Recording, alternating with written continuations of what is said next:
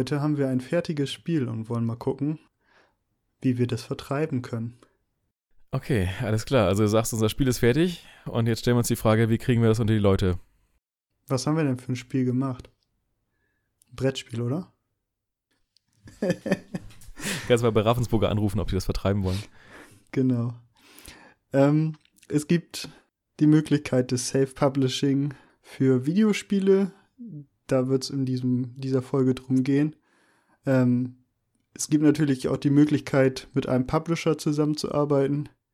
Da sind unsere Spiele aber irgendwie noch nicht so gelandet. Also ich habe mit mehreren Publishern schon gesprochen und Portal Docs fanden sie natürlich auch irgendwo interessant, aber meine ja, Anvisierung, irgendwie das Spiel für maximal 5 Euro zu verkaufen, das ist halt für einen Publisher nicht attraktiv.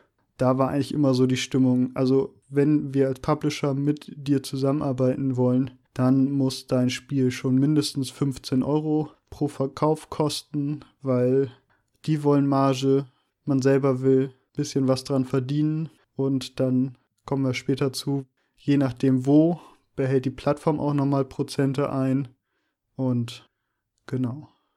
Genau, wir können da nochmal ein bisschen zurückspulen. Sagen wir, das Spiel ist fertig und man überlegt sich erstmal, wo man das veröffentlicht, wer ist die Zielgruppe, für welche Plattformen soll das Spiel überhaupt sein. Gut, das hat man sich idealerweise schon bei der Entwicklung die Frage gestellt, aber je nachdem, für welche Plattform das Spiel geeignet ist, ist natürlich auch eine andere Vertriebsform irgendwie geeignet. Und man muss ja für ein Spiel kein Geld nehmen. Also mein Dungeon Crawler ist ja auch kostenlos erhältlich. Ich zum Beispiel habe mir da irgendwie ganz andere Fragen gestellt. Und zwar, was passiert denn, wenn ich jetzt Geld dafür nehme? Wird dann meine Lohnsteuererklärung irgendwie komplizierter? Und lohnt sich der Aufwand, wenn ich am Ende 20 Euro verdiene, aber 100 Euro an Steam abdrücken muss, dass ich überhaupt irgendwas anbieten darf? Und muss ich vielleicht auch Support leisten, wenn Leute Geld dafür bezahlt haben, mein Spiel zu spielen und es dann irgendwie technische Probleme gibt? Also das sind alles Fragen, die ich mir gestellt habe und wo ich gesagt habe, naja gut, das ist mein Hobby. Ich möchte es nicht verkaufen, ich möchte es den Leuten kostenlos zur Verfügung stellen. Aber trotzdem möchte ich ja, dass es möglichst viele Leute spielen, weil das mir ja auch ein Feedback gibt und ja, es schade wäre, wenn ich das einfach nur für die Mülltonne gebastelt habe. Genau, also dass man sozusagen sein Spiel verkauft, da muss man sich gut Gedanken drüber machen. Wenn man in Deutschland wohnt und da Steuern bezahlt, kann man, wenn man alleine arbeitet, einen Einzelunternehmer äh, machen. Das kostet irgendwie 15 Euro. Wenn man mit einem Team arbeitet, kann man eine GBR gründen. Das kostet auch 15 Euro. Carsten weiß auch genau, wie viel die kostet, wenn man sie wieder auflöst. Nee, das weiß ich tatsächlich nicht, aber du spielst darauf an, dass wir mal gemeinsam in einer GBR waren. Und ähm, ja, jetzt haltet euch fest, wie lange waren wir gemeinsam in dieser GBR? Es war ein Tag. Also, die Geschichte dahinter ist äh, nicht, dass wir uns irgendwie zerstritten hätten oder sonst irgendwas. Ähm, ja, aber wir haben diese GBR für Somiol gegründet.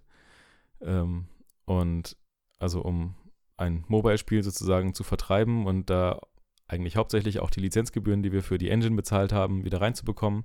Und wir waren alle noch mitten im Studium, also zumindest ich war noch mitten im Studium und wollte mich hauptsächlich auf das Studium konzentrieren und hatte ein bisschen Bedenken, dass einfach da Sachen und Verpflichtungen auf mich zukommen, denen ich so nicht gerecht werden kann.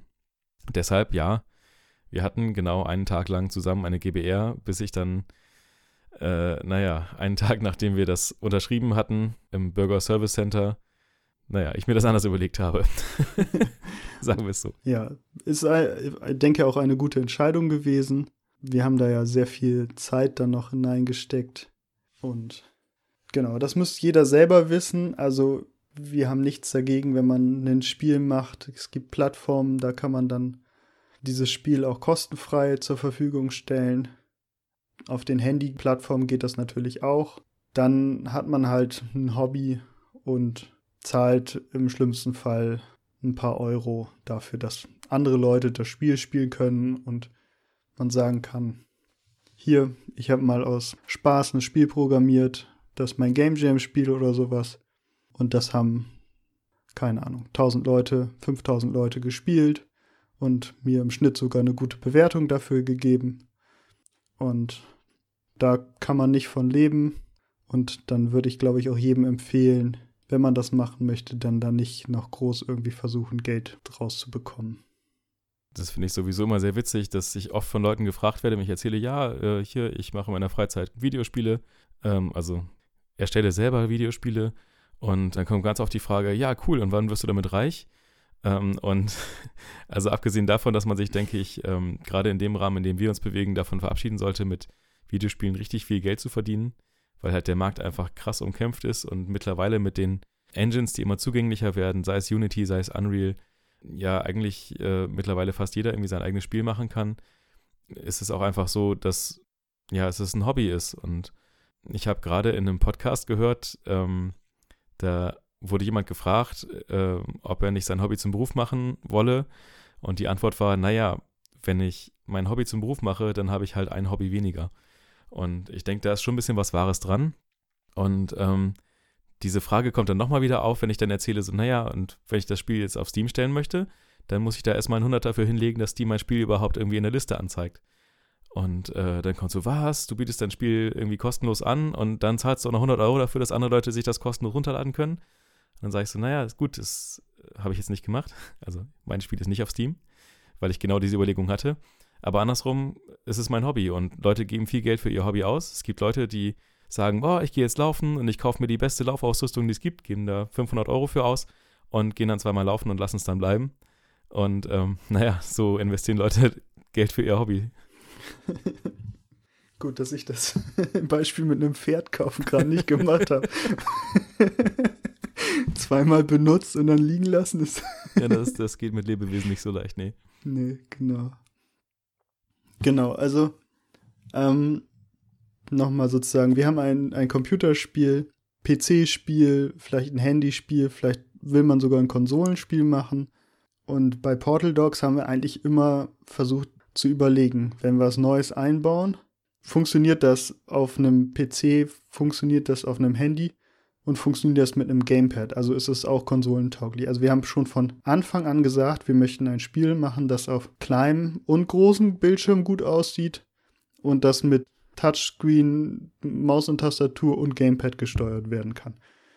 Das ähm, bei manchen Spielen merkt man halt auch, dass die dann irgendwie zwanghaft auf eine andere Plattform gebracht wurden und dieser Gedanke irgendwie gar nicht mehr funktioniert, wenn man eigentlich erwartet, dass irgendwie mit Touchscreen gesteuert wird und irgendwelche Sachen auf dem Bildschirm gemalt werden und dann muss man das mit dem Gamepad machen zum Beispiel. Sowas funktioniert dann irgendwie nicht so gut. Das ist tatsächlich auch eine ähm, echt harte Nuss. Ich habe das letzte halbe Jahr versucht, meinen Dungeon Crawler ähm, mit Controllersteuerung näher auszustatten. Und das ist technisch eigentlich gar nicht schwierig. Da gibt es, also ähm, gerade die Libraries, die ich da benutze, die bieten einem sehr viel. Das eigentliche Problem ist dabei eigentlich, wie man die Steuerung so umsetzt, dass sie auch zufriedenstellend ist, gerade wenn es halt für Maus und Tastatur gebaut ist. Und ähm, da ich selber nicht so der große Controller-Steuerungstyp bin, habe ich da halt auch wenig Ahnung von und ich habe so ein bisschen Angst einfach vor dem Feedback der Leute, die sagen, naja, hör mal, seit, weiß ich nicht, 30 Jahren irgendwie ist es ungeschriebenes Gesetz, dass sich Controller-Spiele irgendwie so und so steuern lassen. Warum kommst du jetzt hier mit irgendwie so einem, ja, so einem Unsinn um die Ecke, ne? Hm. Das ist das, was mich so ein bisschen auffällt, das jetzt zu releasen und zu sagen, hier, Leute, probiert das mal aus.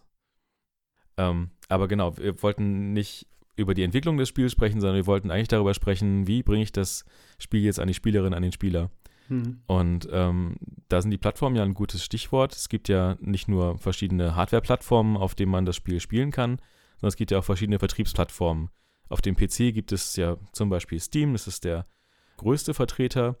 Natürlich ist es nicht immer gut, bei den größten Stores irgendwie aufzutreten. Es kann auch sein, dass wenn man einen kleinen Store hat, dass man da besser auffällt, weil je mehr Spiele in so einem Store drin sind, desto mehr Konkurrenz hat man auch. Wenn man jetzt einen Store hat, wo irgendwie nur wenige hundert Spiele drin sind, dann ist es natürlich wahrscheinlicher, dass man irgendwie gefeatured wird und dass man vielleicht mal entdeckt wird.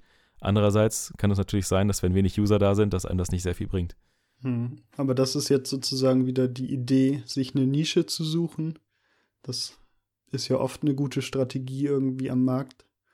Und ähm, genau, wir hatten mit Somiel auf dem BlackBerry-Telefon da einen sehr großen Erfolg, weil dort die Spiele außer irgendwie so drei Ports von EA mit so AAA-Spielen alle sehr, sehr low budget waren und Somiel dadurch doch sehr gut aufgefallen ist und wir eine lange Zeit immer mal wieder in den Top 10 waren oder mal gefeatured wurden, weil BlackBerry auf uns aufmerksam geworden ist und da haben wir auf dieser Plattform sehr, sehr viele Installationen bekommen. Genau, aber vielleicht wollen wir erstmal über Steam sprechen. Da kann ich nicht so viel zu sagen. Ich äh, kenne Steam nur aus der Nutzersicht. Ähm, aber vielleicht magst du ja mal ein bisschen was darüber erzählen, weil Portal Docs gibt es ja auch für Steam. Genau. Ähm, wir haben schon relativ früh, als wir angefangen haben, Portal Docs zu entwickeln, auf Steam dafür so eine Greenlight-Kampagne gemacht. Und ähm, das Greenlight, das gibt es mittlerweile ja auch gar nicht mehr. Das war. Genau, das, das Greenlight wurde dann irgendwie eingestellt und wir haben ja sehr lange auch eine Pause in der Entwicklung gehabt und irgendwann haben wir halt die E-Mail bekommen, ihr Spiel ist jetzt gegreenlightet und ähm, so sind wir, glaube ich, an den aktuellen Preis für das Veröffentlichen des Spiels auf Steam vorbeigekommen. Ich bin mir nicht sicher. Ich glaube, es gibt äh, ein äh, Registrierungs. Ja, genau. Momentan verlangt Steam 100 Dollar pro Spiel. Früher, kann man vielleicht nochmal erklären, gab es Steam Greenlight. Da konnten Entwickler ihre Spiele bewerben und konnten sagen, ähm, hier, wir möchten gerne in den Steam Store aufgenommen werden. Und dann gab es mehr oder weniger eine Abstimmung der User. Und Spiele, die halt sozusagen von den Nutzern als gut genug bewertet wurden, durften halt in den Steam Store. Dadurch hatte man so ein bisschen eine Art Kuration, dass nicht, ja, ich sag's jetzt mal böse, jeder Trash in diesen Store reinkommt, sondern dass da sozusagen so ein bisschen eine Auswahl stattfindet, dass eine gewisse Mindestqualität da drin ist. Das wurde dann irgendwann gekippt. Mhm. Und seitdem kann jeder seine Spiele auf Steam veröffentlichen, solange sie nicht gegen geltendes Recht verstoßen und ähm, muss dafür aber einmalig 100 Dollar bezahlen an Steam. Genau, das ist so ein bisschen die Gebühr, um das reinzustellen. Und dann kassiert Steam 30 Prozent des Verkaufspreises. Wenn man ein großer Publisher ist, kann man da anscheinend auch nochmal mit Steam reden, aber so 30 Prozent ist eigentlich sowas, was relativ normal am Markt ist. Also auch bei Apple und Android ist das so in der Größenordnung dass man da 30 Prozent an den Plattformbetreiber bezahlt, dafür, dass die dein Spiel zum Download anbieten, dass sie diese Store-Infrastruktur und ihre Kunden auf dich aufmerksam machen. Genau. Ja, seit einigen Jahren gibt es jetzt einen direkten Konkurrenten zu Steam. Epic hat Steam herausgefordert und bietet jetzt Kampfpreise an, nämlich indem sie nur 12% des Verkaufspreises einnehmen wollen als Marge im Gegensatz zu Steam mit 30 Prozent. Allerdings ist es da nicht so einfach, in diesen Store reinzukommen. Es gibt eine Anmeldung über ein Kontaktformular und im Endeffekt ist das wie eine Art Bewerbung und dann wird sich das Spiel wahrscheinlich angeguckt. Es gibt halt keine Garantie, dass man aufgenommen wird, im Gegensatz zu Steam, wo man diese 100 Euro abdrückt und dann automatisch im Store landet. Ich habe da keinerlei Erfahrung mit. Ich habe mich da nur mal schlau gemacht, wie man da rein theoretisch reinkommen würde. Du hast, glaube ich, das Formular schon mal ausgefüllt, ne? Ich habe das, glaube ich, schon ein paar Mal ausgefüllt, aber da geht es wirklich, glaube ich, um AAA-Spiele, vielleicht sogar mit Publisher. Da kommt man so als 0815 Indie-Spiel anscheinend nicht so ohne rein. Genau, für Indie-Spiele eignet sich da eigentlich äh, eine andere Plattform besser, das ist itch.io. Die kennen, denke ich, auch sehr viele Leute. Das ist halt irgendwie der Ort, wo man Indie-Spiele suchen kann. Ob man dann die passenden Indie-Spiele findet. Naja, ähm, weil dieser Store ist wahnsinnig vollgestopft, also noch mehr als Steam mit allen möglichen Spielen, auch vielen Spielen, die noch gar nicht fertig sind.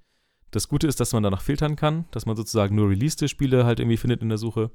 Und der tolle Kniff an itch.io ist, dass der Anteil, den man in itch.io abgibt, also bei Steam die 30% und bei Epic die 12%, diesen Anteil kann man sich bei Itch selbst aussuchen. Das heißt, man kann auch sagen, ich hätte gerne, dass ich 0% an Itch zahle. Das ist eine valide Option.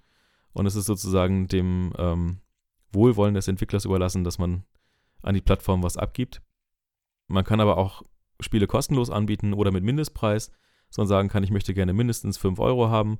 Aber wenn mir jemand 10 zahlen möchte, weil er das Spiel so gerne mag, dann ist das auch in Ordnung. Ja, ich habe mein Spiel da veröffentlicht und ich muss sagen, ich finde es schwierig, ein bisschen da so die Resonanz abzulesen. Es gibt zwar ein Statistiktool, wo man sehen kann, wie oft die Seite besucht wurde und wie oft das Spiel runtergeladen wurde. Es gibt die Möglichkeit, einen Entwicklerblog da anzulegen. Ich meine auch, dass das Spiel mal gefeatured wurde. Daher kamen, glaube ich, so ein paar der ersten Downloads.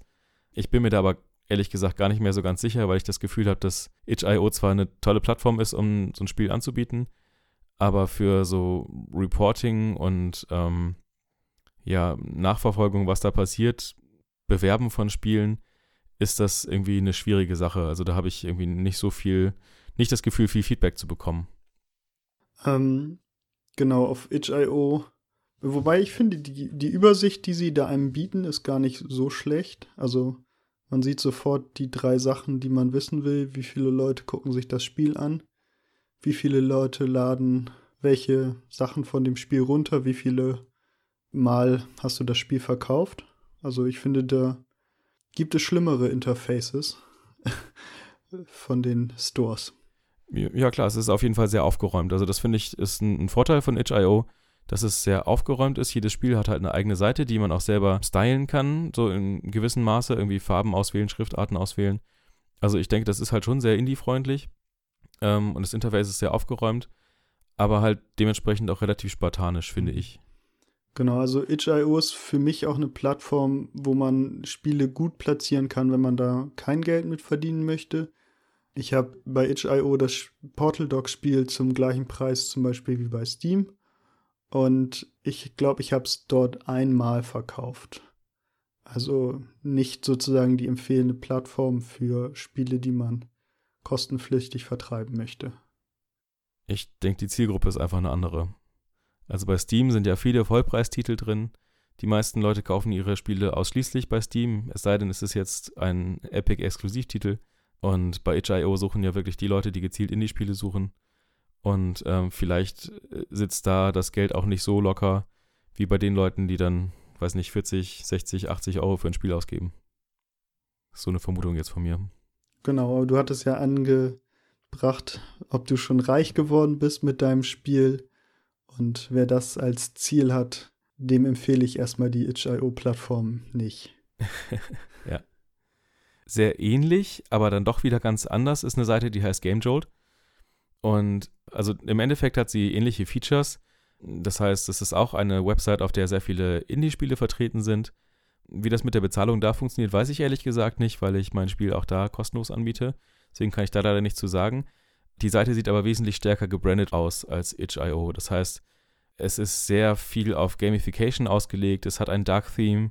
Es hat Social Media Funktionalitäten. Das heißt, man kann überall Kommentare unterschreiben. Es gibt verschiedene Communities, irgendwie, die, ähm, ja, wo Leute quasi, ja, Social Media mäßig irgendwelche Updates zu ihren Spielen posten und dann das kommentiert wird und mit Emojis reagiert wird. Das heißt, es ist, ähm, hat wesentlich mehr den Anschein von einer aktiven Community. Ob es besser ist, um da ähm, mit Geld zu verdienen als Itch, das kann ich nicht beurteilen. Aber ich habe da auf jeden Fall das Gefühl, dass da wesentlich stärker Feedback kommt. Das heißt, wenn ich ein Update habe zu meinem Spiel, dann poste ich das nicht nur auf meiner Seite, sondern vielleicht auch in der Game Dev Community. Und dann gibt es halt Reaktionen darauf und ich habe schon mal dieses Feedback, das, was für mich jetzt halt, da ich auch jetzt ähm, keine finanziellen Interessen an dem Spiel habe, ähm, eigentlich das Wichtigste ist, dass ich Feedback bekomme und dass mich das irgendwie motiviert, halt weiterzumachen genau, es nimmt einen halt relativ gut an die Hand, wenn man sein Spiel da einstellt, also eine Seite anlegt, dann gibt es so eine Art Tutorial, klick mal hier, klick mal das und äh, stell doch nochmal hier das eine, mit deinem Spiel besser gesehen. Und es hat ähnlich wie Steam auch eine API, also es gibt einen Desktop-Client dazu und man kann dann Leaderboards irgendwie befüllen und Achievements machen und sowas. Also im Endeffekt ist das quasi der Indie-Klon von Steam, wenn man so will. Und wenn du Game Vault? Äh, Game Jolt. GameJolt und itch.io vergleichst, wie verhält sich denn das da mit dem Downloadzahlen von deinem Spiel, wenn das beides mal umsonst angeboten wird? Oh, das ist eine gute Frage. Das müsste ich tatsächlich mal im gucken. Ähm, spielen Sie jetzt hier Fahrstuhlmusik ein. dim, dim, dim, also, ich habe jetzt mal geguckt. Ähm, ich habe auf GameJolt 424 Downloads und auf itch.io 401 Download. Also im Endeffekt, ähm, ja. Relativ identisch. Tut sich das nicht viel. Bei GameJolt habe ich allerdings ähm, 1000 Views mehr. Also bei Itch habe ich 1540 Views und bei GameJolt habe ich 2431 Views. Ich sehe hier gerade, es gibt auch Ratings. Das Spiel kann man bewerten auf, ähm, auf GameJolt. Ich weiß gar nicht, ob es das bei Itch auch gibt. Doch, bei Itch gibt es das auch. Also es ist tatsächlich ziemlich identisch. Ähm, ja. Gut. Also was, was man, wenn man ein Spiel umsonst für den PC anbietet, dann wohl beides abdecken sollte. Ja, es ist tatsächlich ziemlich niederschmetternd, wenn ich mir das so angucke. Immerhin haben es jeweils 400 Leute ungefähr gespielt oder zumindest runtergeladen. Trotzdem, ja, ist das schon. Es fühlt sich ein bisschen wenig an. Ähm, was ich aber spannend finde, ist, dass beide Seiten ähm, anbieten, einem zu sagen, wo die Leute herkommen, die auf diese Website gehen. Das heißt, es gibt irgendwie Links, wo sozusagen das eigene Spiel verlinkt wurde. Und das finde ich ganz spannend, weil man darüber auch mal auf Seiten kommt, wo vielleicht jemand einen Artikel über das Spiel gespielt hat. Weil es scheint nicht selbstverständlich zu sein, dass Blogger oder Journalisten oder wer auch immer einem Bescheid sagen, wenn sie was über das eigene Spiel machen. Was ich bei AAA Studios vielleicht verstehen kann, weil wenn jetzt jeder CD Projekt Red sagen würde, hey, wir haben was über Cyberpunk geschrieben, dann würden bei denen wahrscheinlich sämtliche Postfächer überquellen. Ähm, aber für so einen Indie-Entwickler, der ähm, auf der Website ja auch schreibt, so, naja, ich würde mich freuen, wenn jemand irgendwie was darüber macht, dann wäre es halt schon echt toll, wenn man irgendwie ähm, ja davon Wind bekommen würde, wenn jemand einen Artikel über ein Spiel macht. Und tatsächlich habe ich da irgendwie so ein paar Verlinkungen über dieses Feature gefunden. Ja, einfach, wo die Leute herkommen, wenn sie auf die Seite kommen. Mhm. Ähm, dafür empfehlen sich auch so Tools wie Google Alert, wo man ja dann seinen Spieletitel Google gibt und Google schickt einem, wenn sie irgendwo was Neues über das Spiel finden, eine E-Mail und man kann sich dann immer die neuesten Blog-Einträge durchlesen, wenn Google den irgendwo das Spiel indiziert hat. Ja. Das ist tatsächlich eigentlich ein ganz cooles, aber einfaches Tool. Man bekommt einfach eine E-Mail und ähm, ja, das ist, finde ja. ich, ziemlich gut. Wobei wir jetzt hier schon bei Google sind, dann geht es jetzt mit Android weiter. Jetzt haben wir sozusagen die ganzen Desktop-Stores, mit denen wir Erfahrung haben, schon mal abgearbeitet. Jetzt kommen die Handy-Stores und ich finde, der Play Store mit der Play Developer Konsole ist einer der zugänglichsten Stores. Man muss eine einmalige 25 Dollar Gebühr zahlen, also auch, glaube ich, mit der günstigste Store, wo man was für bezahlen muss. Und es geht alles sehr schnell. Also man von der ersten Einrichtung des Stores bis Google reviewt ziemlich automatisiert, was man da programmiert hat und das Ganze landet irgendwie im Store, kann man das in zwei, drei Tagen schaffen. Das ist so die Zeitspanne, die ich da so in Erfahrung gebracht habe. Nochmal zu den 25 Dollar, das ist aber im Gegensatz zu Steam nicht pro Spiel, sondern pro Entwickler-Account, richtig? Also man zahlt, selbst wenn man 10 Spiele veröffentlicht, einmalig diese 25 Dollar. Wenn man bei Steam 10 Spiele veröffentlicht, dann zahlt man 10 mal diese 100 Dollar. Genau, und dann kannst du bei Android so viele Apps releasen, wie man möchte. Genau, ich habe eben schon gesagt, das ist alles sehr automatisiert. Wir haben eine ganze Zeit lang zum Beispiel versucht, Portal Docs für Android TV zur Verfügung zu stellen und Googles automatisierte Qualitätskontrolle sagt, das gibt dann einen Fehler bei Android TV und wir haben versucht, mit dem Support zu schreiben und äh, kommen automatisierte E-Mails zurück. Also es gibt da nicht wirklich die Möglichkeit, als Indie-Entwickler an Google ranzutreten und zu sagen, wir haben das Gefühl, wir haben das hier auf Android TVs getestet, es funktioniert. Könnt ihr uns den Fehler genauer beschreiben? Welches Gerät habt ihr da, wo dieser Fehler auftritt? Und wir sind immer noch der Überzeugung, dass Google das mit einem Android TV testet, der die Minimum OpenGL-Version, die wir brauchen, nicht unterstützt. Aber das bei dem Test irgendwie ignoriert. Ähm, zu dem Play Store nochmal generell. Weißt du, wie das ist, ob man immer noch eine Kreditkarte braucht, um sich da anzumelden? Also das war auf jeden Fall vor ein paar Jahren so, dass man diese Einrichtungsgebühr nur mit einer gültigen Kreditkarte zahlen konnte, was ja in Deutschland nicht unbedingt so üblich ist. Also ich zum Beispiel habe auch nur eine EC-Karte. Und weißt du, ob das noch so ist?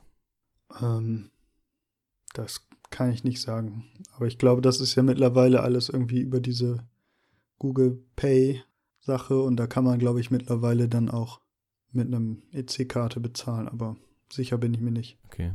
Ich werde das bei Gelegenheit mal rausfinden. Ja. Also ich habe jetzt nicht akut was, was ich publishen möchte, aber Ähm, ich habe da noch so das ein oder andere, was ich vielleicht mal in den Play Store laden wollte. Vielleicht mache ich das einfach mal. Und dann reiche ich das hier im Podcast nach. Ja.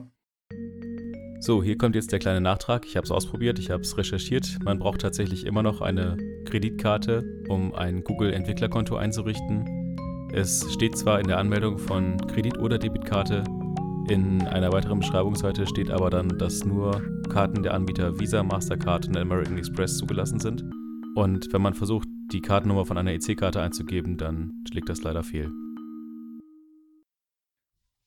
Außerdem, wenn Google der Meinung ist, man verstößt gegen die Regeln, dann ist eine App auch sehr schnell wieder irgendwie entfernt. Also wir haben Somiel ähm, eine ganze Zeit lang als Deluxe-Version und als Umsonst-Version angeboten und das war größtenteilig die gleiche App und das hat Google irgendwann halt herausgefunden genau, die eine Version halt war mit Werbung und dafür umsonst und die andere war für Geld und dafür ohne Werbung. Und das verstößt halt gegen die Regeln von Google, weil die möchten, dass man, wenn man eine App mit gleichem Inhalt hat, dass die dann nur einmal da drinne ist. Und in diesem Fall hätte man das zum Beispiel mit so einer In-App-Purchases machen können. Und das haben sie uns dann geschrieben per E-Mail und einen Tag später waren glaube ich, erstmal beide Apps aus dem Store geflogen und dann konnten wir noch mit denen so ein bisschen verhandeln, dass, glaube ich, jetzt eine noch drinne ist, aber das ging dann auch relativ schnell. Okay, krass. Das wusste ich nicht. Ich dachte, das wäre so ein Common Ding, dass man irgendwie eine normale App und eine Deluxe-App drin hat, ähm, dass man das über In-App-Purchases machen muss. Hm. Das war mir jetzt auch neu, ehrlich gesagt. Ja, und ähm, die Somjella die wir in Somiel haben. Ein grüner Alien, der zeigte auch irgendwie wohl zu viel nackte Oberweitenhaut und äh, deswegen war das App auch schon mal irgendwie aus dem Store genommen. Okay, ich äh, okay. ich meine, ich, ich habe die Sommels ja gemalt und ich bin mir da nicht bewusst irgendwie ähm, irgendwo zu viel nackte Haut gemalt zu haben. nee, die hat auch einfach nur so ein relativ normales Top an. Aber das, ähm, und die ist halt grün und ähm, ja. Okay. E eigenartig. Also ich wundere mich gerade. Interessant. Wir hatten auch sehr viel Spaß, als die E-Mail dazu kam. Ja, das kann ich mir gut vorstellen, ja. ja, siehst du, das finde ich dann doch wieder so ein bisschen schade, dass ich da dann nicht irgendwie dran teil hatte. Aber okay. Ich habe mir das so ausgesucht. ähm, weil wir über iOS sprechen. Genau, jetzt sind wir bei dem Apfel-Pendant zum Handy-Store. Ich, ich mache nochmal einen Schritt zurück. Man muss Apps signieren. Bei Android macht man das mit dem Android Studio oder wählt in Google Play Konsole aus, mir ist das alles egal, lass das mal Google für mich machen. Und bei Apple macht man Apps normalerweise mit Xcode und wenn man Apps mit Apple Software macht, dann ist das mit der Signierung, glaube ich, auch alles relativ einfach und automatisch.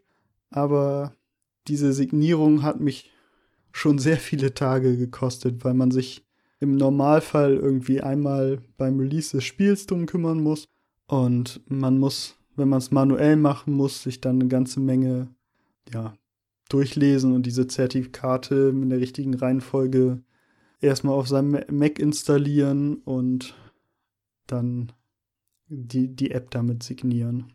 Ich finde es ja sowieso bemerkenswert, wie sehr Apple einen darauf festnagelt, einen Rechner zu haben mit dem eigenen Betriebssystem.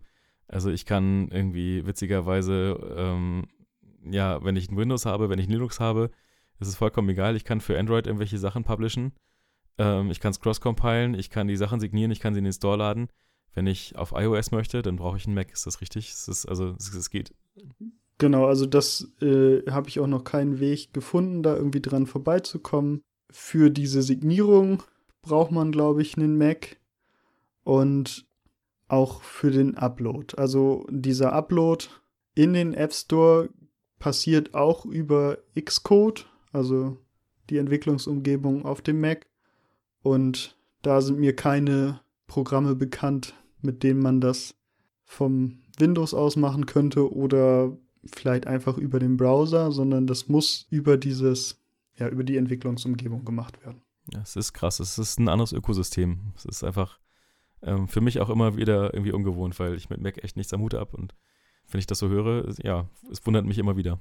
Was Apple mittlerweile aber ganz gut gemacht hat, ist, man kann eine App machen. Also man macht die Storefront und die Icon und so, das muss man ja in dem App Store alles einrichten. Aber dann hat man die gleiche App, die man dann mehrfach hochladen muss, aber man kann dann für Apple TV, für iOS, also iPhone und iPads und den Mac kann man das zu einem Package machen.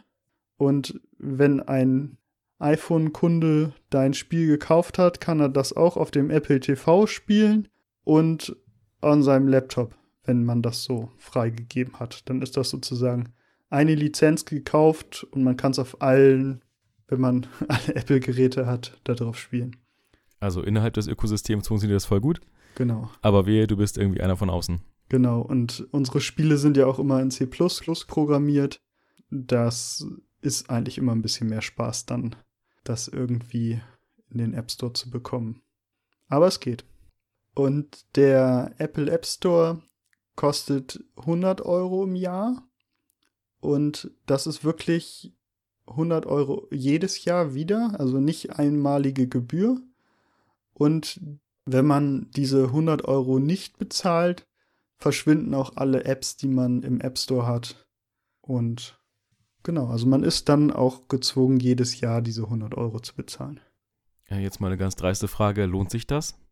Ähm, also, machst du damit ein Minusgeschäft? Ich glaube, mehr oder weniger null. Okay, jetzt haben wir Desktop, wir haben Mobile. Was gibt es noch? Du wolltest mit Portal Docs auf die Konsolen. Genau, also ich glaube sozusagen seit dem Tag, als irgendwie mein Kumpel mir mal so ein N64-Controller in die Hand gegeben hat, bin ich eigentlich so ein Nintendo-Jünger gewesen. Und ja, mein großes Ziel ist es gewesen, mal einfach auch ein Spiel, was man gemacht hat, auf die Nintendo-Plattform zu bekommen. Und das ist ja mit Portal Dogs dieses Jahr gelungen. Letztes Jahr. Letztes Jahr.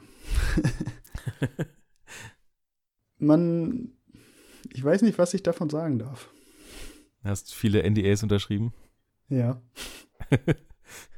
In dem Switch Store kann man auf alle Fälle sagen, kommt man nicht so einfach irgendwie rein. Bei mir ist das über einen Kontakt auf der Gamescom geglückt, dass ich da mein Spiel jemandem zeigen konnte und dem dann im Nachhinein ein bisschen E-Mail-Kontakt hatte, dem nochmal aufgeschrieben habe, was wir mit Portal Dogs planen, wie das aussieht, ihm ein Video dazu geschickt und habe dann einen Entwickler-Account bekommen. Damals musste auch dann die Switch extra noch aktiviert werden auf diesem Entwickler-Account. Und dann kann man sich dort ein Entwicklergerät von der Switch kaufen und hat dann eine Switch, mit der man nicht die normalen Spiele spielen kann, sondern auf der man seine selbst programmierten Sachen ausführen kann und testen kann. Und wenn man dann zufrieden ist mit dem Stand des Spiels, dann ist das ähnlich wie in anderen Stores, lädt man das fertige Spiel dort hoch und dann fängt ein, ja, doch sehr manuelles Testen, habe ich das Gefühl. Also es wird wirklich von Nintendo geprüft, was man da gemacht hat. Es werden bestimmte Sachen werden angekreidet, dann hat man Zeit, das wieder zu beheben und dieser Prozess ist bei mir mehrfach durchgelaufen und Nintendo testet natürlich dann nicht sofort, sondern das dauert dann so eine Woche, bis man eine Antwort hat. Und ich glaube, ich habe drei Monate immer so ein Ping-Pong-Spiel gehabt. Und eins der letzten Probleme, sage ich mal, die mich fast in den Wahnsinn gebracht hatten, waren eine, es fehlt das und das in ihrem Spiel und es war aber da und im Endeffekt wollten sie halt immer nur darauf hinaus, dass ich in einer dieser Einrichtungsseiten noch einen Haken setze. Und ich habe diese Nachricht von denen bekommen, das und das muss behoben werden. Dann habe ich rumprogrammiert, rumgetestet, denen die Version wieder geschickt und die haben einfach immer das Gleiche zurückgeschrieben. Sie müssen das und das noch machen. Und irgendwann habe ich dann halt verzweifelt eine längere E-Mail geschrieben. Es tut mir leid, ich habe das jetzt mehrfach durchgetestet ähm, und dann kam zurück, klicken Sie darauf, klicken Sie auf Store einrichten, klicken Sie und machen Sie da einen Haken. Und ich so, oh, ja, ernst. Und das hat mich jetzt einen Monat hier an Entwicklung gekostet. Die Welt wäre manchmal so viel einfacher, wenn man einfach alles für Dummies beschreiben würde, ne? Ja, also ich hab's, also ist es, ich hab's mit mehreren Leuten, ich habe mehreren Leuten das gezeigt und keiner konnte mir sagen, die wollen doch nur, dass du da so einen Button klickst. Genau, okay. Also wir haben Desktop, wir haben Mobile, wir haben die Nintendo Switch. Du bist gerade dabei, Portal Docs auf die Xbox zu portieren. Genau. Und ähm, nun weiß ich, dass die Xbox eigentlich im Endeffekt auch nur ein Windows-Rechner ist. Und somit also eigentlich das kein Problem sein sollte, wenn das Spiel auf Windows läuft, das auch auf der Xbox zum Laufen zu bringen. Eigentlich. Oh, du hast dich aber jetzt weit aus dem Fenster gelehnt.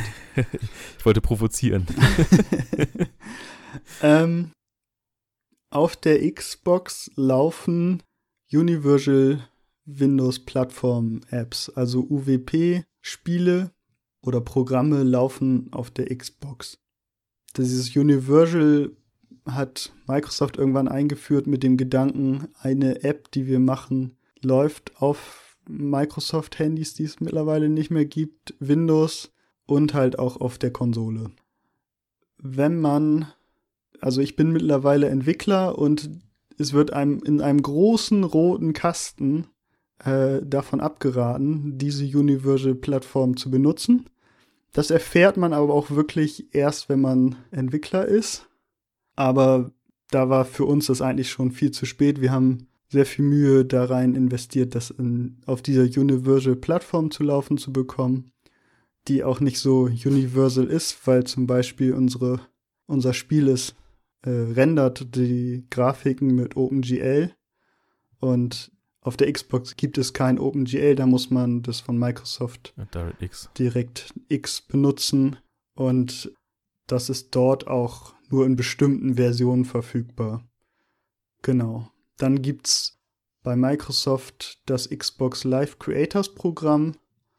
Das ist irgendwie so ein Unterprogramm für Indie-Entwickler, wo man relativ wenig Aufwand hat, durch so eine Zertifizierung zu kommen. Und es gibt das ID at Xbox Programm, wo man dann durch so einen Verifizierungsprozess bei Microsoft läuft und ich habe das Gefühl, das Ergebnis ist, dass man dann auch zwischen allen anderen Spielen gelistet ist und nicht wie bei dem Xbox Live Creators Programm, wenn ich es richtig verstanden habe, nur irgendwie auf so einem gesonderten Store zur Verfügung steht.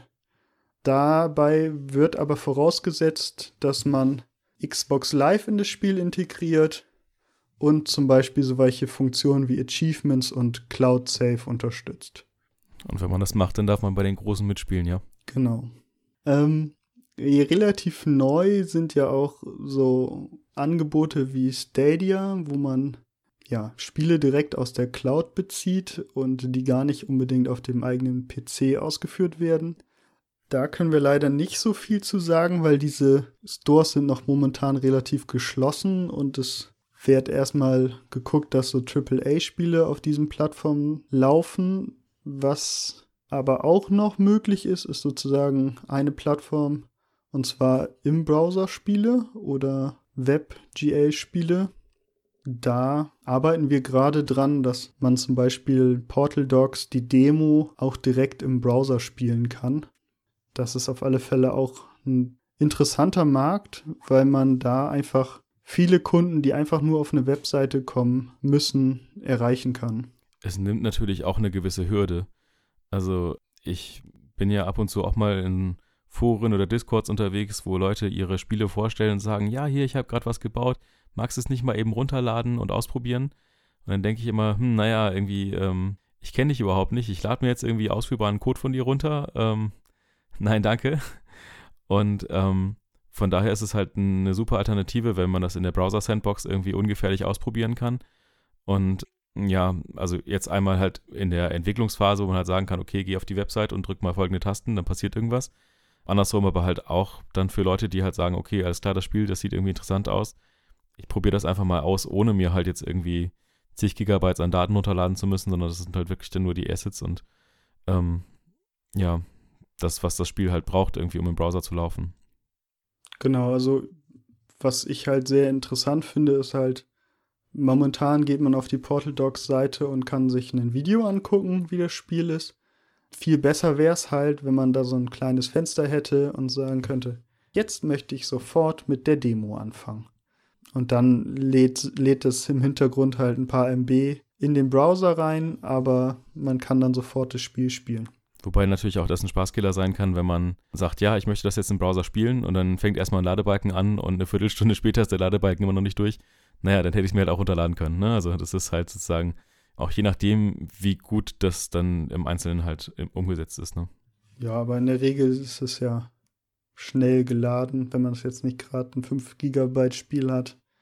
Genau, das, dafür bietet sich halt so ein Cloud Gaming auch an, dass man einfach mal eben antesten kann, ohne dass man großartig irgendwie installieren muss. Okay, was braucht man, um ein Spiel in den Store zu laden? Also erstmal natürlich das Spiel selber. Bei mobilen Plattformen ist das vorgegeben, in welchem Format man das hochlädt. Also bei Android ist zum Beispiel eine APK-Datei. Der hat irgendwie jede Plattform irgendwie ihr eigenes Format. Bei Windows und Linux ist es nicht so fest vorgegeben. Da kann man das Spiel einfach zippen zum Beispiel. Man kann sich überlegen, ob man einen Installer machen möchte. Bei Linux gibt es Paketmanager, wo man quasi auch ein Archiv erstellen kann, was ein spezielles Format hat und dann als Paket installiert werden kann. Ähm, das sind alles Überlegungen, die man machen kann und wo man sozusagen den Spielern entgegenkommen kann, indem man halt das bequemste Format für die jeweilige Zielgruppe auswählen kann. Also unterm Strich würde ich schon sagen, dass man für jede Plattform nochmal so zwei Handgriffe machen muss, wenn das nicht in der verwendeten Game Engine erfolgt ist. Also eine Mac-Datei, diese App-Dateien, die kann man noch irgendwie signieren, wie die iPhone-Dateien. Sonst kann man die unter Umständen auf einem anderen Mac nicht ausführen. Das lässt sich immer sehr gut testen, weil man dann da schon mal zwei Geräte braucht und sich das irgendwie hin und her schicken muss. Also ist es für, wenn man von Null anfängt, auch irgendwie für jede Plattform so ein bisschen gefummel. Und dann braucht man für den Store eigentlich immer so eine ganze Handvoll an Sachen, meistens als allererstes irgendwie so ein Icon für das Spiel. Äh, erst braucht man einen Namen für das Spiel, dann ein Icon für das Spiel. Und auch da ist für jeden Store so ein bisschen die Eigenheit. Manche, die meisten wollen es quadratisch, dann gibt es aber auch welche, die wollen das so ein bisschen länglich oder Android macht es ja mittlerweile auch zum Teil rund. Also in meinem Icons-Ordner sind fast 100 verschiedene Bilder von meinem Icon, weil ich dann wenn ich das ändere für eine Plattform, mir das dann immer nochmal wegspeichere, falls ich das nochmal wieder brauche. In dem Ordner sind natürlich auch Cover-Images, so große Bilder, die, keine Ahnung, wenn man bei Xbox ein Spiel startet, dann kommt erstmal so ein Bild von dem Spiel. Bei iOS ist das auch so. Also das erste, was passiert, wenn man eine App startet, ist erstmal, es wird ein Bild angezeigt. Die sind dann natürlich auch dazwischen. Das ist ja tatsächlich auch in den Stores so, dass meistens erstmal so ein Cover-Image erscheint, das, das Titelbild des Spiels, wo meinetwegen auch der Name des Spiels irgendwie groß draufgeschrieben ist. Und das möchte auch jeder Store natürlich in einer anderen Auflösung haben. Manche möchten das auch quadratisch haben, manche möchten das eher im Landscape-Modus haben. Da möchte It was anderes haben als äh, GameJolt, da möchte GameJolt was anderes haben als Steam. Also das ist auf jeden Fall sinnvoll, wenn man sich so ein Cover macht, da ähm, die Photoshop oder GIMP oder was auch immer man benutzt, Datei zu behalten in einer hohen Auflösung, um dann nochmal die Ebenen ein bisschen zurechtschieben zu können, sodass es halt für den Store, den man gerade bedienen möchte, passt. Genau, das ist auf alle Fälle ein guter Tipp. Macht ein Icon aus mehreren Layern. Als Hintergrund verwendet ihr irgendwas, was ihr im Optimalfall in Hochkant, quadratisch und Breitbild gut angucken könnt und dann platziert ihr da drauf, bei mir ist das dieser Hund, den platziert ihr da so, dass das dann in dem richtigen Format auch gut aussieht. Dann geht es darum, man möchte ja nicht nur irgendwie ein Promo-Bild von dem Spiel sehen und das Icon, man möchte ja auch Screenshots sehen. Das kennt jeder selbst, wenn man durch einen Store scrollt und sich dann die Seite anguckt und da keine vernünftigen Screenshots sind, dann braucht man sich das Spiel eigentlich gar nicht weiter anzugucken, weil man möchte ja, bevor man irgendwas installiert oder vielleicht sogar kauft, möchte man ja sehen, worauf man sich einlässt, wie das Gameplay ist. Und äh, meiner Meinung nach versagen da auch viele Spiele, indem sie halt viele tolle Menüs zeigen und viele tolle Render-Images zeigen, aber im Endeffekt gar nicht dem potenziellen Käufer halt irgendwie zeigen, worum das Spiel überhaupt geht, was mache ich während des Spiels, wie ist die Perspektive. Also ein ganz wichtiger Punkt, halt vernünftige Screenshots zu machen, was halt auch leider gar nicht einfach ist. Man kann sich überlegen, mache ich Screenshots mit meinen UI-Elementen, das heißt irgendwie zum Beispiel Lebensanzeige oder wenn es jetzt ein Shooter ist, vielleicht ein Fadenkreuz oder sowas, oder mache ich Screenshots vielleicht ohne die UI. Das äh, kommt halt immer darauf an, was man ausdrücken möchte mit den Screenshots. Möchte man die Welt zeigen? Möchte man zeigen, wie das Spielgefühl ist, was der Spieler halt macht? Und da kann man sehr viel Zeit irgendwie investieren, auch sich zu überlegen, was sind gute Screenshots. Genau, aber also ich habe mir dazu auch schon einen längeren Talk angehört und ein Spieler weiß eigentlich ungefähr, was er aus einem Spiel erwarten möchte. Sagen wir möchten einen Shooter kaufen oder spielen, dann ist es schon wichtig, dass eins der ersten Screenshots eine First-Person-Ansicht ist, nicht irgendwas aus einem gerenderten Trailer, sondern aus dem Spiel, wo man auch sieht, welche UI habe ich in dem Spiel, ist das überladen, ist das so, also der weiß dann eigentlich schon sehr genau, wie das Feeling des Spiels ist. Was die Screenshots noch unterstützen kann oder auch den Effekt, den man damit erzielen möchte, nämlich, dass man weiß, worum es geht, sind GIFs. Also GIFs gab es ja in den 90ern irgendwie immer, um anzuzeigen, dass eine Webseite gerade noch umgebaut wird mit so einem kleinen Männchen und so einem Presslufthammer irgendwie. Ähm, und dann sind GIFs irgendwann aus dem Internet verschwunden. Und vor ein paar Jahren sind sie wieder aufgetaucht in Form von irgendwie Memes, kleinen Videos oder halt für Spiele, um in so einem Store halt auch zu zeigen, worum es geht. Und das finde ich ist halt auch eine ganz tolle Sache. Das ist, funktioniert bei Itch zum Beispiel sehr gut, wenn man eine riesengroße Liste von Indie-Spielen hat Manche davon sind besser, manche davon sind schlechter und man einfach so auf den ersten Blick, wenn einem das Cover-Image nicht wirklich was sagt, über dieses Spiel rüber hovert und es gibt ein GIF, dann wird dieses GIF automatisch abgespielt und man sieht vielleicht fünf Sekunden Gameplay und in diesen fünf Sekunden kann man schon entscheiden, klicke ich auf den Link, gucke ich mir das näher an oder ist das überhaupt nichts für mich? Und das ist, wie gesagt, auch eine Kunst, so ähnlich wie bei Screenshots auch, vernünftige GIFs zu machen, dass diese GIFs halt nicht hunderte von Megabyte groß sind da gibt es Programme, um das zu optimieren, den Farbraum von diesem GIF und so weiter und so fort. Da kann man sich mit beschäftigen. Das ist auf jeden Fall auch was, wo man drüber nachdenken sollte, wenn man halt ein Spiel in einen Store stellt, auch vernünftige, bewegte Bilder zur Verfügung zu stellen. Und halt auch über einen Trailer hinaus. Aber bevor wir über Trailer sprechen, so ein Store lebt ja nicht nur von Bildern, in so einem Store möchte man ja auch Informationen lesen. Und auch da hat jeder Store eine eigene Vorstellung davon, was für Informationen man da preisgeben soll was halt immer der Fall ist, man braucht den Titel des Spiels. Ähm, Mindestens einen Text. Oftmals ein Kurztext und ein Langtext. Der Kurztext soll so ein bisschen der Heißmacher, der Teaser sein. Und in dem Langtext hat man dann eigentlich viel Platz, um Details des Spiels aufzuzeigen, vielleicht die Story kurz anzureißen. Ähm, auch hier sehr interessant, die Definition von Store zu Store ist unterschiedlich, was so ein Kurztext ist und ein Langtext. Manchmal sind das nur ein paar hundert Zeichen für den Kurztext, manchmal ist es aber auch irgendwie 1000 oder 1500 Zeichen für den Kurztext. Das hört sich erstmal nicht so nach einem Problem an. Das Problem kommt erst, wenn man sich für ein Spiel den Kurztext oder den Langtext in andere Sprachen übersetzt hat und der ist dann 1000 Zeichen lang, der Kurztext. Und jetzt sagt der nächste so, mm, das ist aber lang. Also 800 Zeichen ist schon Maximum. Dann muss man aus irgendeinem Text Sachen rausstreichen, dessen Sprache man nicht versteht. äh, ja, ich verstehe das Problem. das ähm, Problem habe ich tatsächlich noch nicht gehabt. Ich habe meine Beschreibungen äh, alle nur auf Englisch geschrieben ich denke, ich werde demnächst auch deutsche Beschreibungen machen, weil ich gerade eine deutsche Übersetzung für das Spiel gemacht habe. Ich weiß nicht, wie viele Leute davon profitieren werden oder ob die Leute, die es ähm, in Deutschland gespielt haben, vielleicht nicht auch einfach auf Englisch spielen. Aber ja, das ist tatsächlich ein spannendes Thema und da habe ich noch nicht, gar nicht drüber nachgedacht. Ich kannte das bisher nur von User Interfaces, wo es auch echt ein Problem ist, wenn man auf Englisch und auf Deutsch eine GUI baut und da die Buttons alle groß genug sind für die Label Und dann kommt der Kunde um die Ecke und sagt, ich hätte das gerne nochmal auf Französisch. Und auf einmal muss man alle Buttons doppelt so breit machen, weil man auf Französisch ein bisschen, ähm, ja, ein bisschen mehr Platz braucht, um die Sachen auszudrücken. Genau, aber ähm, ganz cool ist eigentlich, dass wenn man das Spiel dann veröffentlicht hat und, und vielleicht so ein bisschen in Kontakt mit Leuten kommt, die das dann auch wirklich spielen, und man merkt, die sind muttersprachlich Portugiesen, keine Ahnung, sprechen Spanisch oder so. Und man fragt die, ob sie das nicht dann zumindest diesen Store-Text übersetzen wollen. Und ich habe jetzt auch schon eine Handvoll Sprachen, auch Leute, die auf mich zugekommen sind. Ich spreche Ungarisch. Kann ich deinen Text äh, übersetzen? Natürlich gerne. Und die freuen sich einfach auch, wenn sie dann sehen, hier den Text, den habe ich übersetzt. Genau. Ich mache das meistens so, dass ich dann den Text, den ich bekomme, nochmal in Google Translator packe und gucke, ob da ungefähr das rauskommt, was ich glaube, was, also was ich denen gegeben habe als, als Ursprungstext in Englisch. Wenn das so halbwegs übereinstimmt, dann pflege ich das auch überall ein.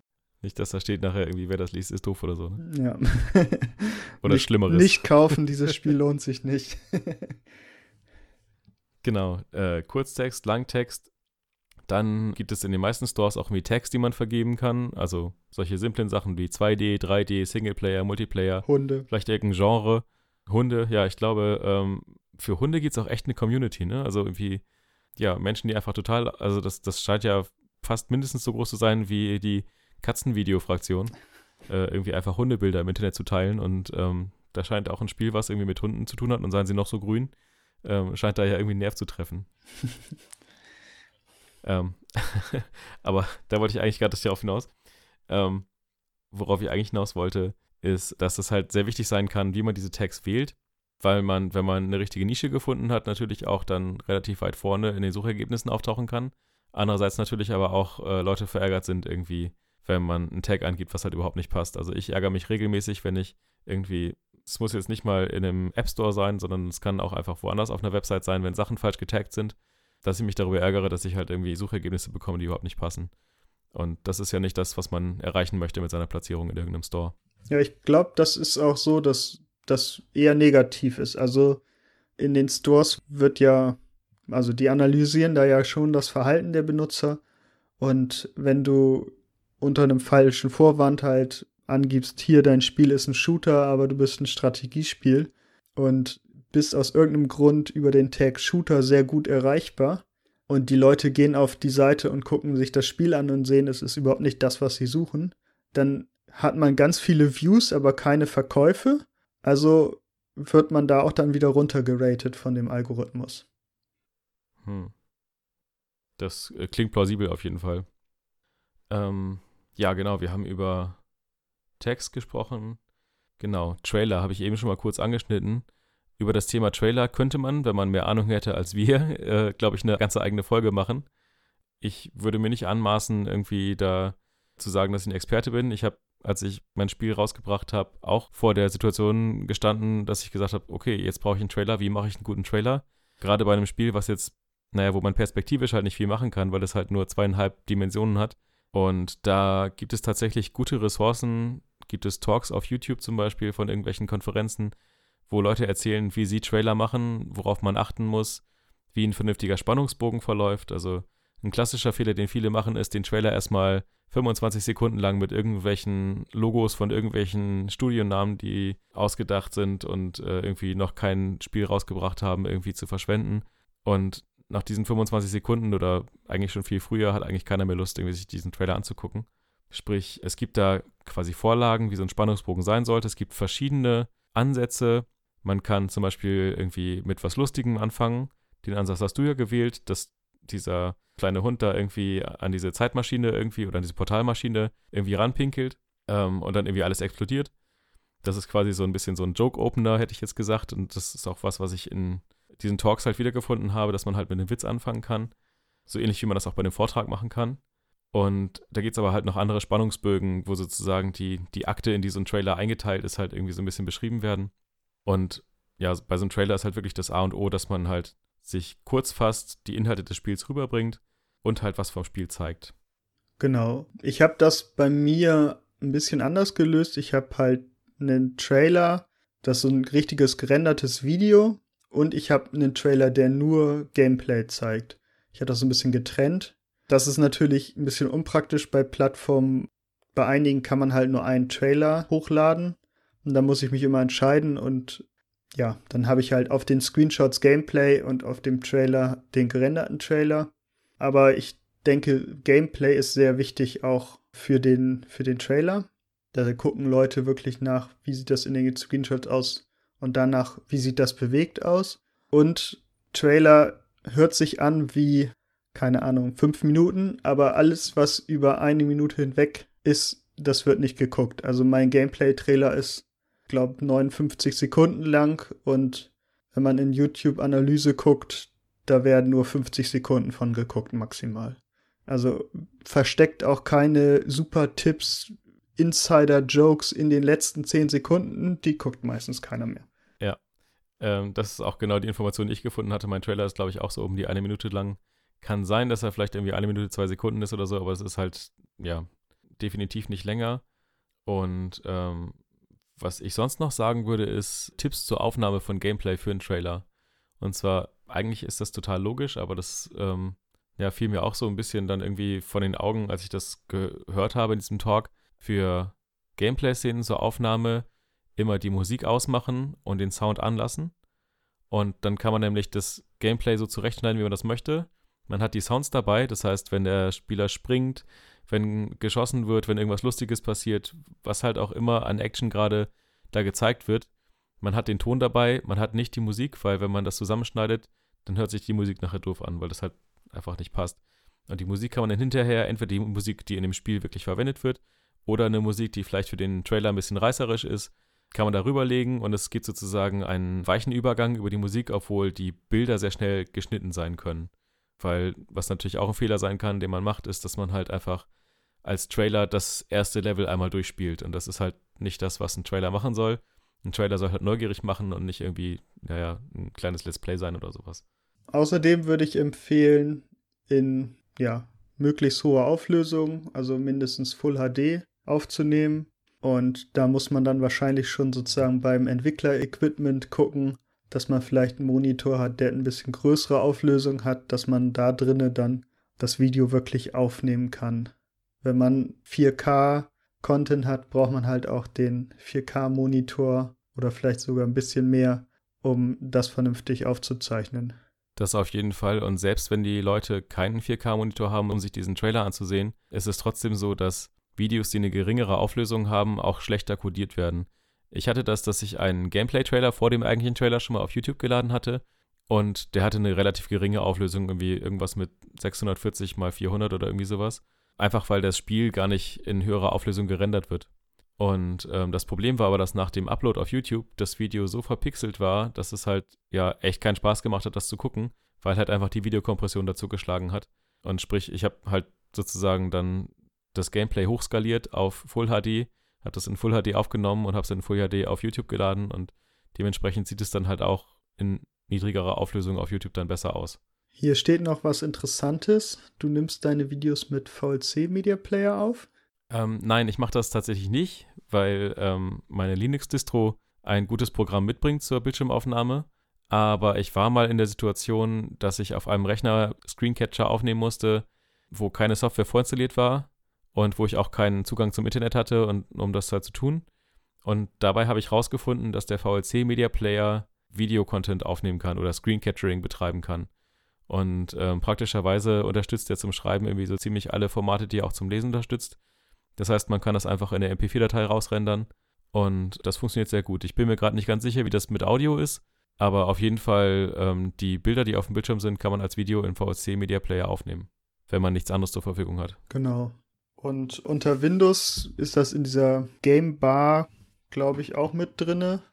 Genau, Windows-Taste G für Gaming. Da kann man Videos mit aufnehmen oder Open Broadcast Software. Die ist eigentlich auch sehr gut. Die ist eigentlich dafür gedacht, das dann direkt auf YouTube und Twitch zu streamen, aber die kann das auch aufnehmen und Audio und so dazu und dann hat man das in einem vernünftigen Format, aus dem man dann das schneiden kann. Ja, cool. Haben wir sogar einen Trailer. Was fehlt denn dann noch? Wie schneidest du deinen Trailer? Achso, ähm, ich schneide meinen Trailer mit KDN Live. Das ist ebenfalls wieder die mitgebrachte Videosoftware von meiner Linux-Distro. Ja, ich denke, unter Windows gibt es da auch ein paar Alternativen. Was die vollkommene Open Source Nerd-Lösung wäre, wäre natürlich das mit Blender zu machen. Ja, so würde ich das auch machen. Habe ich auch schon mal gemacht. Ich weiß nicht, ob ich es jemandem empfehlen würde.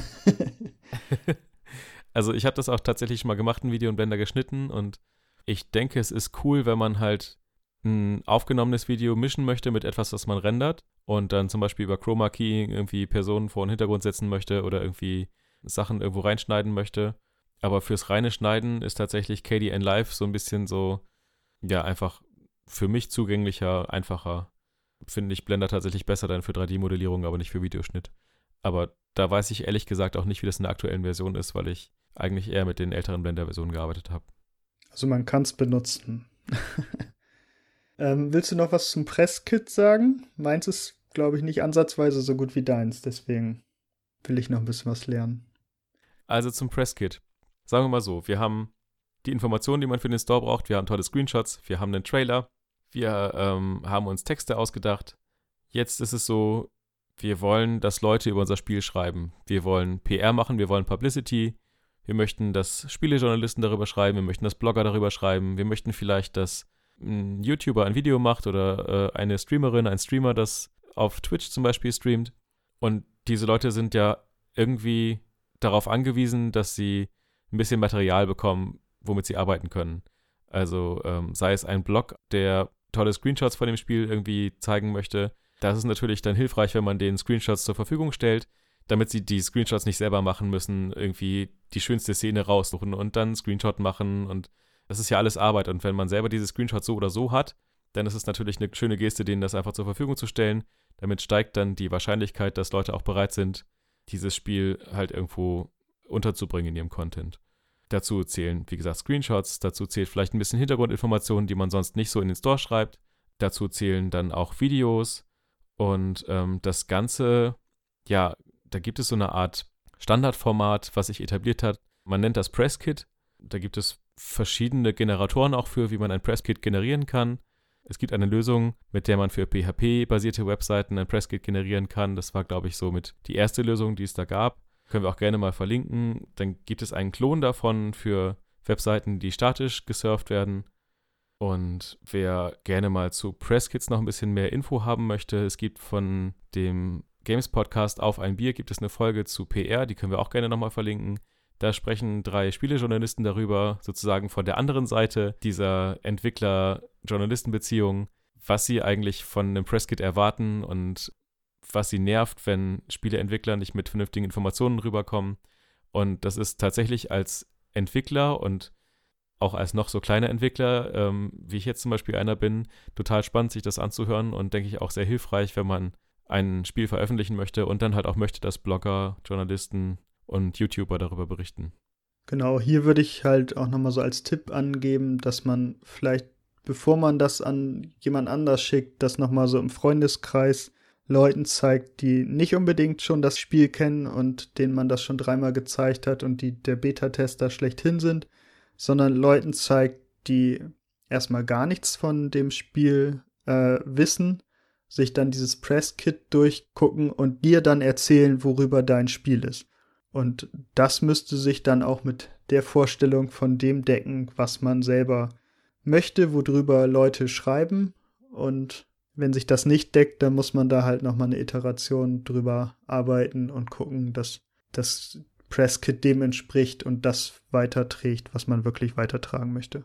Ja, das ist tatsächlich ein ziemlich kluger Ansatz. Und den Grundsatz, den man sich, denke ich, also zumindest nach dem Hören dieser Auf ein Bier Podcast-Folge bei mir so ein bisschen eingebrannt hat, ist, den Leuten einfach Zeit zu ersparen und nicht zu sagen, okay, ich habe jetzt hier mein Presskit und die Informationen findet ihr unter diesem Link und die Informationen findet ihr unter diesem Link und die Screenshots könnt ihr euch hier in einer zweieinhalb Gigabyte großen Datei runterladen, sondern, also ich habe das zumindest jetzt wirklich so gemacht, die Informationen sind alle auf dieser Seite und die sind quasi nur einen Rechtsklick speichern unter entfernt von der Festplatte des jeweiligen Adressaten dann. Und ich habe die Hoffnung, dass das was bringt. Ja, meine Coverage ist jetzt nicht so professionell, also sprich, es gibt nicht so viele Artikel über das Spiel. Aber ich hoffe, dass ich den Leuten, die sich die Mühe gegeben haben, da was drüber zu machen, das Leben ein bisschen leicht gemacht habe damit. Und was halt auch wichtig ist, dass man nicht nur Screenshots da bereitstellt, sondern auch so ein bisschen Artworks, wenn man zum Beispiel ein freigestelltes Logo von dem Spiel hat, was man auf einen Screenshot draufpacken kann, dass die Leute selber noch ein bisschen was designen können, dass zum Beispiel für ein YouTube-Video das Cover oder für einen Blog äh, oben das Titelbild oder sowas, dass, dass die Menschen selber die Möglichkeit haben, ohne großen Aufwand da was Schönes zurechtzuzaubern, weil je besser das eigene Spiel präsentiert wird, desto besser wird das natürlich auch dann von den Leserinnen und Lesern beziehungsweise den Zuschauerinnen und Zuschauern dann wahrgenommen. Ja, ich würde gerne nochmal hierzu sagen, ähm, Promomaterial. Wenn euch jemand anfragt, ob er euer Spiel, wenn es kostenpflichtig ist, für Testzwecke oder für ein YouTube-Video umsonst bekommen kann, habe ich mir so die Einstellung dazu gelegt. Angenommen, man würde es ihm nicht geben, er wird nicht darüber berichten und er wird es auch nicht kaufen. Haben wir also gar keinen Gewinn gemacht und keine Downloads. Und angenommen, man schenkt es ihm und schreibt drüber oder macht ein Video drüber und es kauft dann einer nur, dann hat man halt schon mal mehr erreicht, als wenn man das gar nicht sozusagen frei weggibt. Also ich bin da sehr offen, sozusagen die Portal Dogs auch mal frei wegzugeben, in der Hoffnung, dass man da dann zwei, drei Freunden empfohlen wird oder ein guter Blogbeitrag, ein gutes YouTube-Video bei rumkommt, was dann wiederum wieder Traffic auf mein Spiel bringt. Genau. Wir haben jetzt darüber gesprochen, wie man Leuten, die das Spiel irgendwo zeigen, möglichst einfach macht. Die andere Frage ist natürlich, wie komme ich an diese Leute ran? PR und Marketing ist da irgendwie ein ziemlich großer Bereich. Auch dazu gibt es Podcast-Folgen von anderen Podcasts, nämlich zum Beispiel von dem Podcast, der so ein bisschen Vorbild für uns war, der Game Dev Podcast. Werden wir auch nochmal verlinken. PR und Marketing, wie gesagt, ein großes Thema. Wie kommt man an diese Leute ran? Was ich tatsächlich festgestellt habe, ich war früher überhaupt nicht aktiv auf Twitter und das hat sich so im letzten Jahr eigentlich erst ein bisschen ergeben. Twitter scheint in meinen Augen eine relativ gute Plattform für Spieleentwickler zu sein. Und zwar gibt es da Hashtags, die speziell halt für die Spieleentwickler-Community halt so ein bisschen sind. Irgendwie, es gibt den Screenshot Saturday, es gibt ähm, Indie Dev World Order, es gibt den äh, Indie Monday. Also es gibt verschiedene Leute, die gezielt sozusagen äh, Leute dazu auffordern, zu Hashtags irgendwas zu posten. Und da tummeln sich dann auch relativ viele, auch andere Entwickler natürlich rum, aber auch Leute, die sich für Indie-Spiele interessieren und die eventuell dann auch mal einen Blogpost darüber machen. Genau. Dann gibt es verschiedene Webseiten, die Keys einfach an die richtigen Leute verteilen. Als Beispiel könnte man hier Keymailer nennen. Das ist eine Plattform, wo man sein Spiel wie in so einem Store eigentlich einrichtet oder die ziehen sich die wichtigsten Informationen irgendwie aus Steam oder sowas. Und dann können YouTuber und Twitch-Streamer dich anfragen, ob sie ein Video über das Spiel machen können und dann kann man denen einen Key dafür freigeben. Oft ist es auch so, dass man ähm, diese Leute direkt anschreiben kann. Also bei vielen Blogs gibt es eine Kontaktadresse und auch auf der About-Seite meistens steht dann auch so ein bisschen, was die Leute sich bei diesem Blog gedacht haben, welche Themenschwerpunkte die haben, wenn man diesen Blog nicht sowieso schon selber liest, dass man auch Blogs anschreibt, die halt passend sind. Ich glaube, so die erste Erwähnung meines Spiels gab es bei indieretronews.com, was natürlich halt total wie die Faust aufs Auge passt. Ne? Also es ist ein Indie-Spiel, es ist Retro und da passt es halt genau hin. Wenn ich es jetzt zu einem Blog irgendwie ähm, für, weiß ich nicht, Echtzeitstrategiespiele irgendwie eingereicht hätte, dann, naja, das wäre halt vergebene Zeit gewesen. Und auch da, wie gesagt, wenn man diese Leute anschreibt, man sollte den Leuten da die Zeit ersparen, man sollte einen Text vorbereitet haben, wo man aufs, sich aufs Wesentliche beschränkt, vielleicht als allererstes schreibt, was das Spiel ist und was man gerne von den Leuten möchte Sprich, nicht einfach nur schreiben, ja, hier, ich habe dieses Spiel gemacht, sondern vielleicht auch dazu schreiben, ich würde mich freuen, ähm, wenn ihr da einen Test zu machen würdet oder ich würde mich freuen, wenn ihr da irgendwie einen Artikel zu schreiben würdet oder äh, ein Video zu oder so.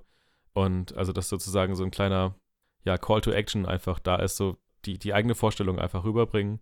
Man darf nicht enttäuscht sein, wenn da keine Antwort kommt. Also, das habe ich tatsächlich auch sehr, sehr oft erlebt, dass einfach ich E-Mails verschickt habe oder Twitter-Direktnachrichten oder, ähm, naja, was halt gerade irgendwie sozusagen die die Adressierung halt irgendwie war, die die Leute halt irgendwie auch angegeben hatten für Kontaktanfragen. Und ähm, ich glaube, wenn man dann so eine Quote von 10% Rückmeldungen hat, dann ist das schon ganz gut. Ja.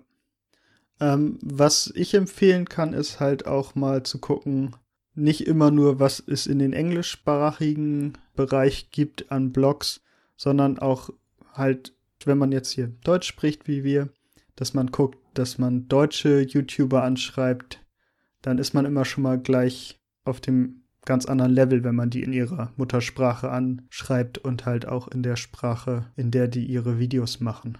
Ja, und ich denke, es bringt auch mehr, kleinere Leute anzuschreiben, die das dann vielleicht halt wirklich machen, als jetzt irgendwie die Top 10 größten YouTuber anzuschreiben und zu sagen, hey, äh, ihr spielt zwar sonst nur die neuesten AAA-Spiele, aber wäre das nicht total cool, wenn ihr mein unwichtiges Indie-Spiel XY spielen würdet und dann halt niemals eine Antwort kriegen, ne? Also das ist dann halt auch einfach ein Stück weit Zeitverschwendung und dann, wie gesagt, lieber Leute suchen, die wenig Subscriber haben und dafür dann aber halt Videos bekommen, als nur die größten zu suchen und dann halt, weil wie gesagt, es, man, es ist ja auch nicht so, dass diese Leute halt kein größeres Interesse hätten, als jetzt irgendwie irgendein unbedeutendes Indie-Spiel zu spielen, sondern im Endeffekt sind diese Leute ja auch, haben ja eigene Interessen, möchten ja selber sozusagen ihre Followerzahl erhöhen, möchten irgendwie wachsen und möchten ihren Leuten halt auch was Interessantes zeigen. Und von daher ist es halt, also einmal wichtig, dass es halt thematisch passt und zum anderen aber halt auch wichtig, dass ähm, man sich vielleicht ein bisschen auf Augenhöhe bewegt und sagt, hör mal zu, ähm,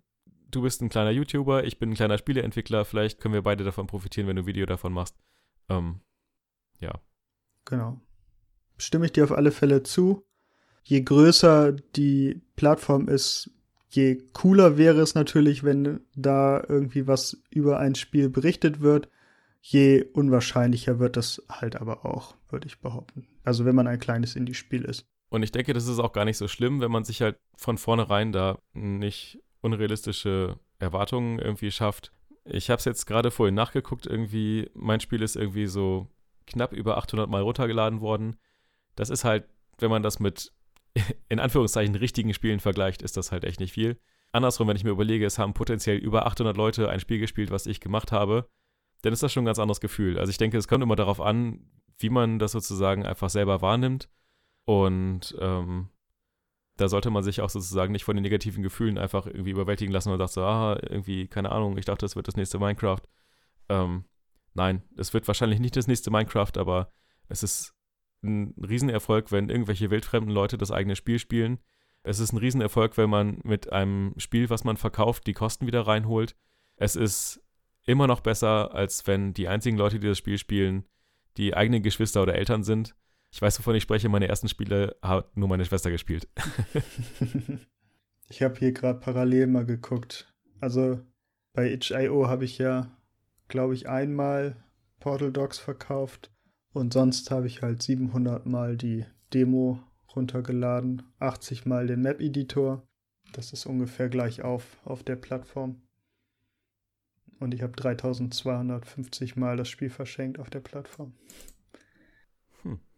Das ist tatsächlich was, was mich manchmal ein bisschen wurmt, wo ich manchmal so ein bisschen drüber nachgrübel, ob nicht automatisch, wenn man sagt, ich verschenke mein Spiel, da so ein bisschen so ein Knick in der Wertigkeit passiert, dass Leute sagen, ha, naja, es ist ein kostenloses Indie-Spiel. Naja, dann ist es halt wieder so ein Ding, was jemand so als Asset Bash irgendwie zusammengeklickt hat und naja, das braucht man sich eh nicht angucken. Und wenn man dann irgendwie, weiß nicht, 5, 6 Euro für ein Spiel bezahlt, dass man dann sagt, na okay, mhm. das ist irgendwie was Seriöses, weil ähm, das wäre ja nicht haltbar, wenn Leute jetzt für irgendwie so einen Schrott irgendwie 6 Euro irgendwie verlangen würden. Aber da weiß ich tatsächlich nicht, wie das wirklich ist, weil ich wahrscheinlich auch nicht der typische Konsument bin und das deswegen vielleicht gar nicht so gut nachvollziehen kann.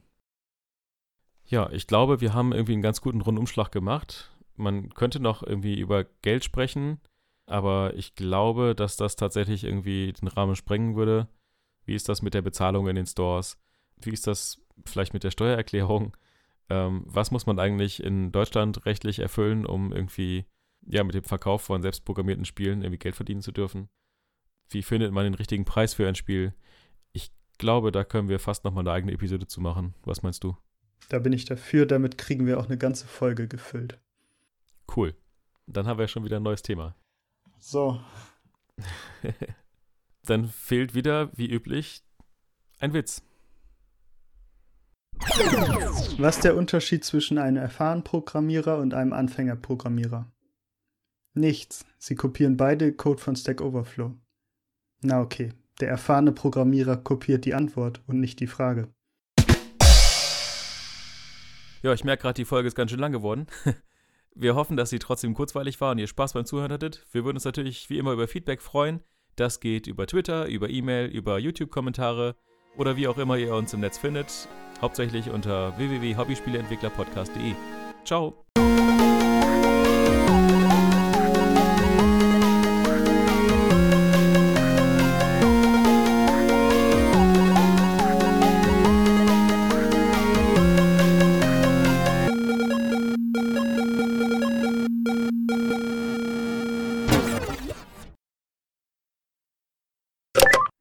So, nee, ja, keine Ahnung. Ja, hast du einen Witz? Den haben wir nicht. Ich, ich finde, der ist, der ist der beste Witz der Welt. Und die Statistik hier: 100% 28 bis 35. Okay. Ja, ich bin für beide Teile schlecht vorbereitet, von daher.